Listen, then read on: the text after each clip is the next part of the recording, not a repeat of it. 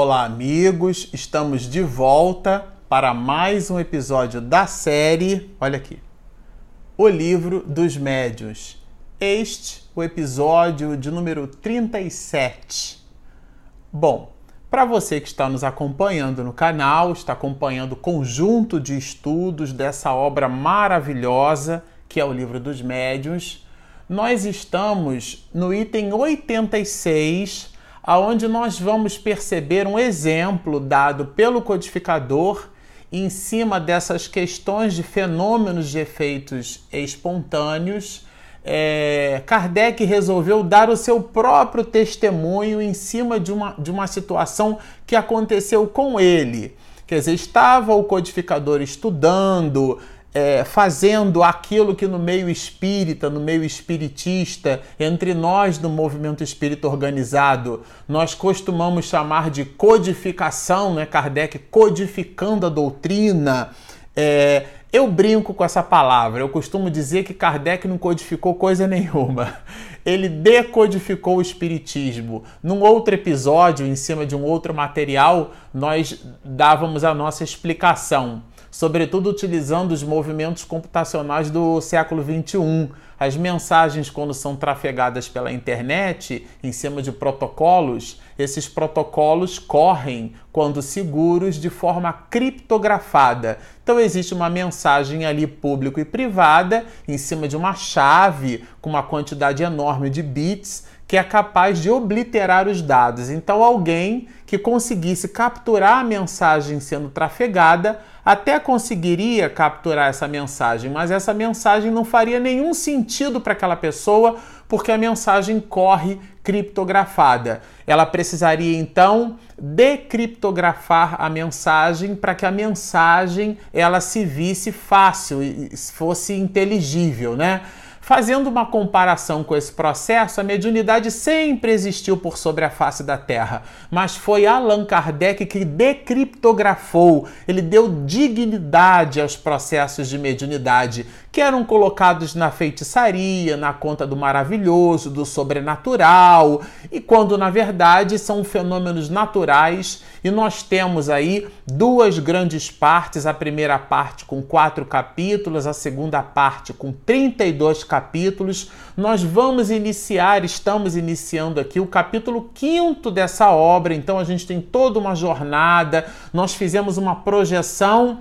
O estudo e a leitura desse material só vai terminar, se tudo correr bem, lá em dezembro de 2020, é que a gente termina o estudo dessa obra. Então a gente tem uma grande jornada pela frente mas por uma coisa ou por outra, foi o codificador que é, é, Allan Kardec que decodificou o Espiritismo, foi o nosso codificador que decodificou o Espiritismo, as mensagens dos espíritos, a forma por sobre a qual os espíritos se comunicam, as suas relações com o mundo corporal, dando-nos então dignidade aos processos de mediunidade. Por uma coisa ou por outra, ele vai citar no item 86 um fato que aconteceu com ele em cima dessas questões espontâneas. Estava ele trabalhando e de repente ele ouve pancadas. E o codificador vai escrever mais ou menos assim.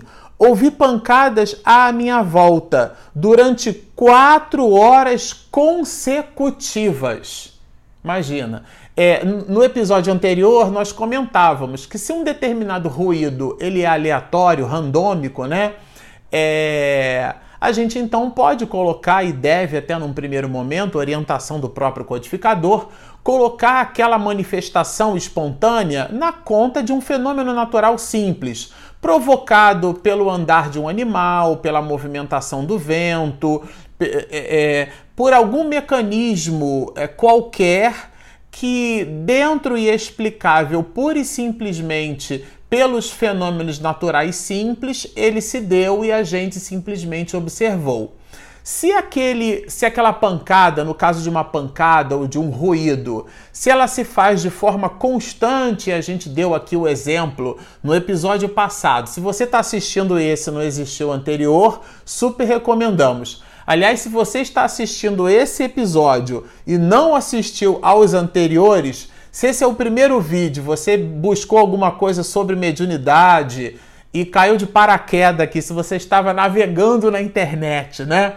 E sem uma bússola para te orientar muito, você caiu nesse vídeo aqui do Marcelo Shoa, desse sujeito que vos fala, por favor, super recomendamos. Esse é um conjunto de, de vídeos que visa dar um pouco mais de esclarecimento a essa obra magnânima chamada O Livro dos Médios. Então você faz um salto qualitativo, vai lá para o primeiro. É, para o primeiro episódio da série, onde a gente inclusive começa trabalhando a introdução da obra, o título da obra, para depois, visitando vídeos, são vídeos curtos de 20, 25 minutos, até porque se eu passar muito do tempo, a minha esposa puxa a minha orelha, né?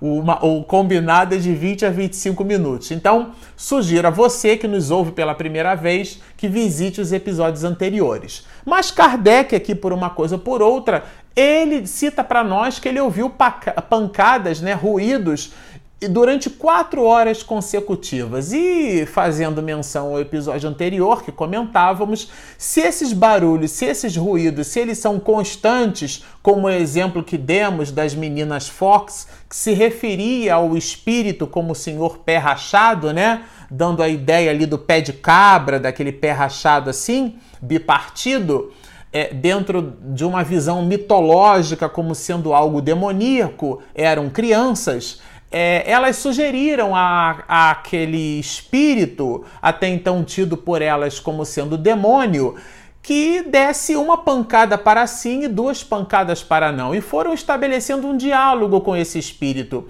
E pasmem, o espírito respondia, dava uma pancada para sim e duas pancadas para não. Então Kardec vai fazer nos perceber que quando esse ruído é constante, não é aleatório, muito provavelmente, não dá para botar na conta do sempre, mas muito provavelmente estamos diante de um fenômeno físico espontâneo ou um fenômeno físico, no caso, provocado pela ação do próprio espírito que pode estar sendo intuído por um espírito superior que visa é, fazer-nos perceber da realidade da imortalidade da alma, muito embora alguns muitos desses fenômenos, vai nos dizer Kardec, eles se apresentam de uma maneira muito inconveniente, porque os móveis eles se arrastam na casa.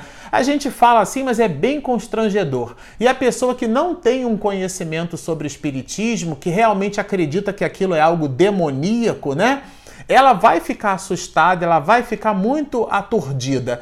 E Kardec, entendendo isso, oferece a contribuição de seu próprio exemplo. Ele vai dizer que estava estudando e ouviu ruídos, pancadas durante quatro horas consecutivas. Dá-nos a pista de que, como eram ruídos durante quatro horas consecutivas, não era nenhuma bica gotejante, né?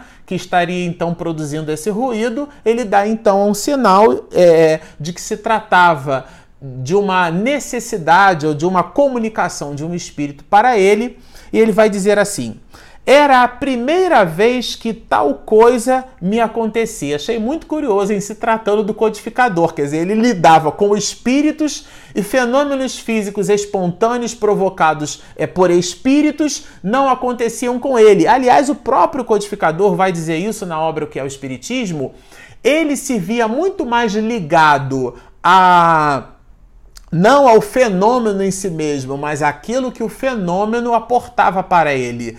E um dos grandes axiomas de Allan Kardec era: não acredito que mesas tenham cérebros para pensar, nem nervos para sentir, porque se uma mesa responde a uma resposta, não é a mesa que responde a, a, aquela pergunta, né? oferece aquela resposta. Portanto, existe alguma, alguma gênese, algum princípio inteligente que norteia aquele efeito igualmente inteligente. Então, há que ter uma causa inteligente para um efeito inteligente. E esse foi um dos grandes axiomas que imprimiu uma espécie de DNA na análise do próprio codificador e mais tarde o movimento espírita mundial herda um pouco desse DNA perceptivo e retilíneo de Allan Kardec. Mas ele continua nos dizendo, né?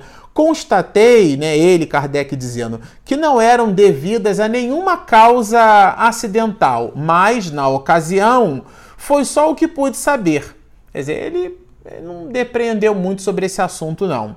É, E ele vai nos dizer o que aqui? Ele vai nos dizer que esse era um espírito que buscava se comunicar. Ele então interroga numa reunião mediúnica, se serve de um médium escrevente. Hoje, no movimento espírita, nas reuniões mediúnicas de um modo geral, é, a, a, codificação ela usa uma palavra, né? O, o livro dos médios chama de médium falante. A palavra psicofônico aparece, na verdade, lá no capítulo 32 dessa mesma obra, onde o próprio codificador chama de vocábulo espírita. Assim como a palavra perispírito, como a palavra espiritismo foram construídas por Kardec para dar significado a coisas novas. Introdução do Livro dos Espíritos. Aliás, é o primeiro capítulo da introdução.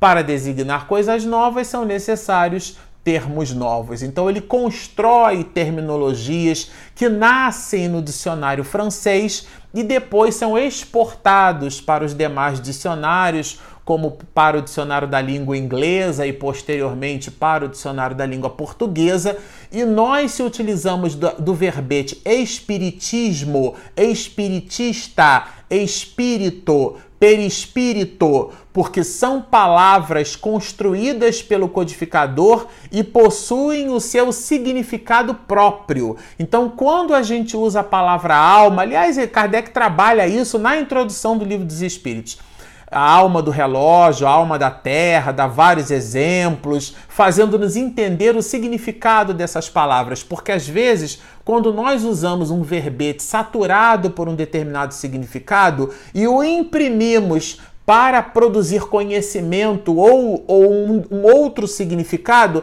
a gente pode deformar um pouco da resposta que dá, imprimindo uma palavra que sofreu viciação pelo uso. Sabendo disso, desse, é, dessa capacidade que a gente tem de, de emprestar uma palavra para significar outra coisa, ele constrói termos novos. E um desses termos que Kardec se utiliza é justamente a ideia do espiritista, do espírita. E ele dá um significado ampliado para a palavra espírito.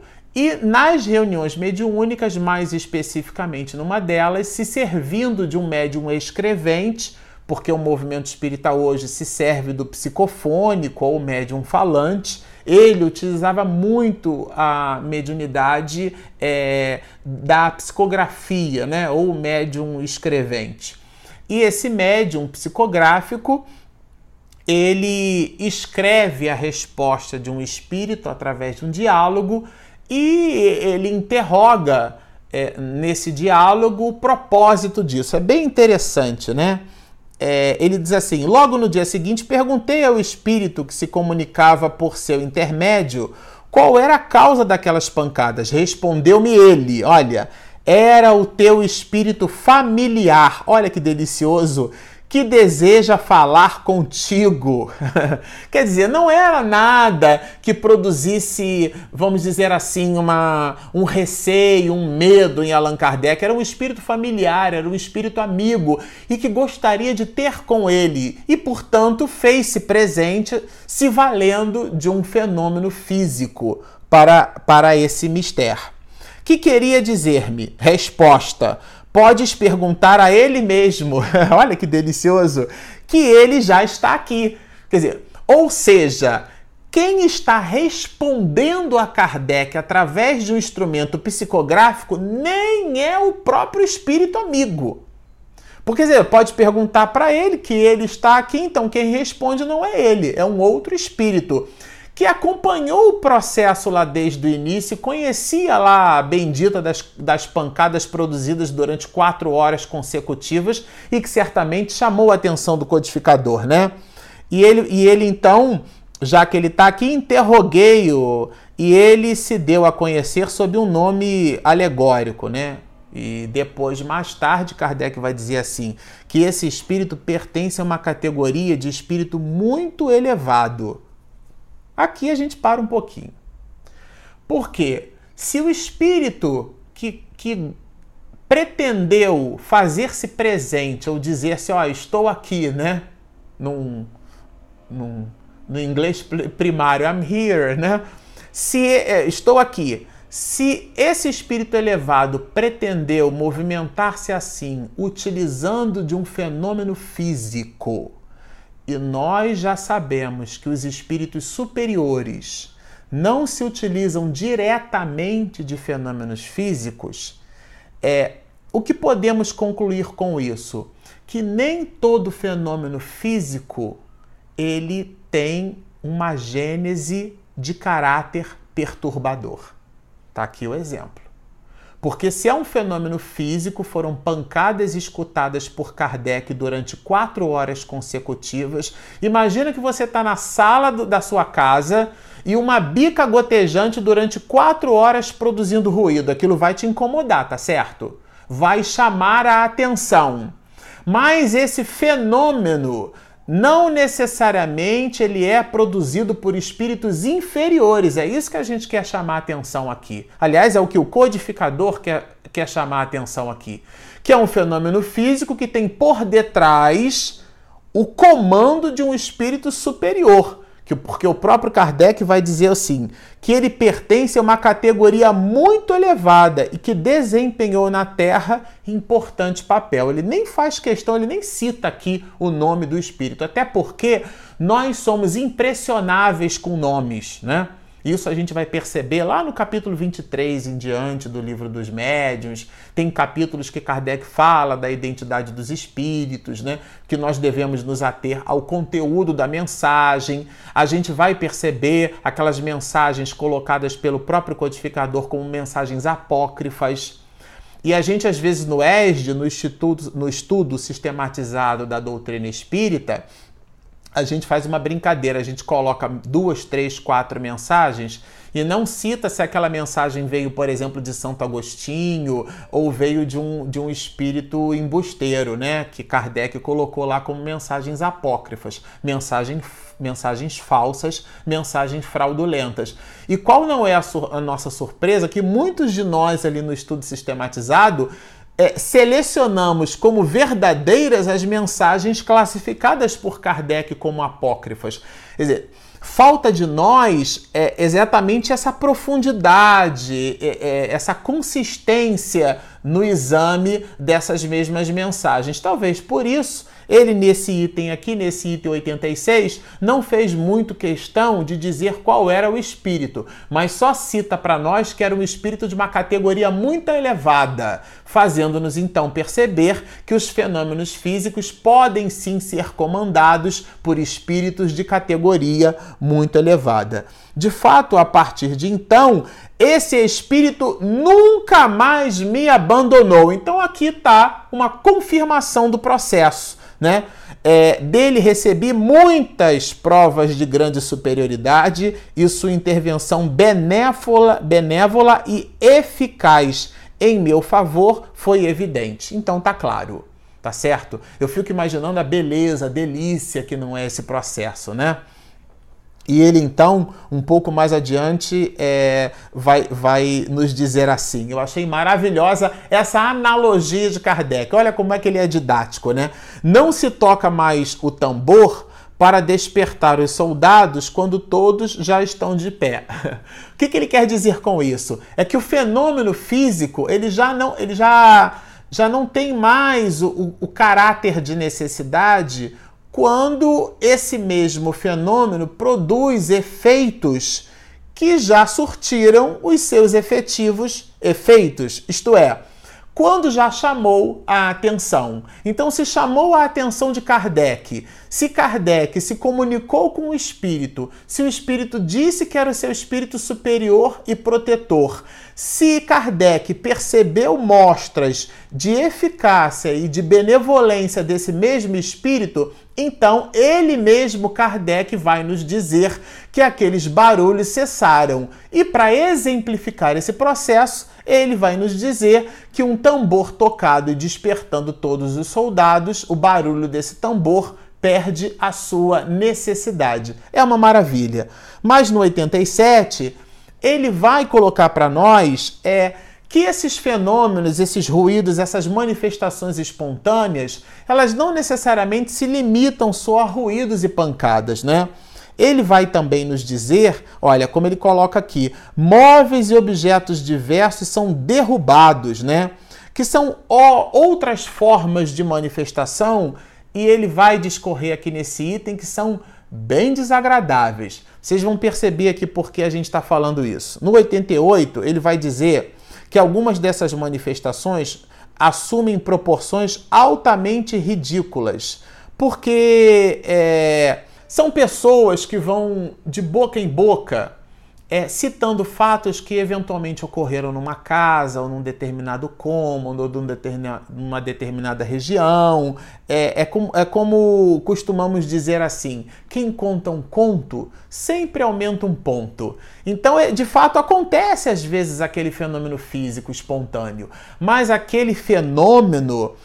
É, ele é aumentado pelas pessoas. É como se alguém visse, por exemplo, uma cadeira ela se arrastando é, se deslocando 20, 30 centímetros no corredor de uma casa. Alguém diz assim: nossa, aquela cadeira saiu daqui e foi voando para o outro lado. Quer dizer, a pessoa já aumentou. O outro já diz assim: não, a cadeira não só voou, como ela também quebrou móveis. Aí o outro vai dizer assim: não, a cadeira rastejou, voou, quebrou móveis e nós ouvimos enormes gargalhadas. E é por isso que Kardec vai dizer que essas coisas, quando passam de boca em boca, assumem proporções altamente ridículas, né? É, é, e, e ele vai justamente colocar aqui para nós que essas, é, essas questões é, as pessoas tomam na conta de uma certa assombração, né? Então aquela casa é mal assombrada, é assombrada pelo diabo. É, é, é, importante que se diga que o próprio codificador ocupou um capítulo do livro dos médios só para tratar desse assunto, lugares assombrados. É, é, a gente já vai chegar lá. Por hora, o que é importante saber é que não existem lugares assombrados, né? de uma forma muito sintética, mas a gente vai trabalhar isso aqui depois. É, e ele vai colocar para nós, dando-nos a ideia de pessoas que são altamente predispostas, né? que são de, carac de caracteres fracos e predispostos pela educação a alimentar ideias supersticiosas. Né? É, são pessoas que, se você faz um. um eu, eu, eu, esses dias, né, eu conversando com um amigo que conhece bem inglês, é, o Luiz Graça, vai um abraço aqui para ele, ele estava me colocando do verbo u, né, do, do, de, de assustar, né, aí eu brinquei com ele, falei assim, I will woo you, né, fazendo uma brincadeira. Então existem pessoas que são predispostas a serem, a, a, a serem tudo ela, ela toma medo, ela pega medo e coloca aquilo na condição do, do maravilhoso, do supersticioso, do demoníaco, do sobrenatural, e na verdade é um fenômeno é, bem simples, né? E eu recomendo a leitura porque é, Kardec ele cita aqui justamente um fenômeno de um espírito batedor isso vai na Revista Espírita de maio, maio, junho e julho de 1858. Esse material está gratuito. A Federação Espírita Brasileira ela disponibiliza em formato PDF. É, todas as revistas espíritas é, e a gente super recomenda que seja visitado esse item. É uma pena, é um, é um vídeo de, de 20 minutos, porque senão daria para a gente explorar esse assunto é, de uma forma bem interessante. É, mas o que a gente gostaria de destacar aqui é que alguns dos casos, Kardec faz, faz citação no item 89, que alguns fenômenos são tão graves e produzem, do ponto de vista da própria fenomenologia em si mesma, algo tão pungente que, se você disser que viu e detalhar como viu, as pessoas vão te, vão te colocar na conta de louco. E algumas, muitas pessoas que, que assistem e que persistem nesses fenômenos acabam adquirindo mesmo um, um deslocamento de, do seu raciocínio, acabam precisando de, de tratamento, como ele diz aqui, sujeitos à alienação, né? Ele fala que a medicina hoje ela é incapaz de conseguir tangibilizar essas questões porque ela considera simplesmente o aspecto material e ela desconsidera o aspecto espiritual. É, esses espíritos, então, é, Kardec vai nos colocar aqui: admitimos perfeitamente que em alguns casos são obra da malícia ou da, da malvadez, né? Por isso que é importante a gente investigar para saber se de verdade aquilo é um fenômeno espírita, é um fenômeno físico autêntico, ou então se não é. A gente, eu lembro quando eu era criança que eu ficava atrás da cortina assim, e eu, e eu fazia um barulho e minha irmã ficava assustada, e aquilo, portanto, não era espírito, né? É importante a gente estabelecer essa distinção, por isso Kardec faz nos perceber que, num primeiro plano, todo fenômeno que a gente observar coloquemos aquele fenômeno no fenômeno espontâneo do ponto de vista material, provocado pelas leis simples da natureza, provocado pelo vento, provocado por um animal, por um inseto que se desloca, a gente percebe aquele barulho de uma forma ou de outra, para depois do exame mais profundo a gente começar a cogitar se aquilo se trata ou não da manifestação inteligente de um espírito. Bom, Ficamos por aqui. Como vocês podem perceber, esse material é maravilhoso. A gente ficaria aqui um tempão falando sobre esse tema, mas o, o, o tempo é um corcel, é um instrumento muito vigoroso. Minha esposa já está lá do outro lado me avisando que o tempo acabou.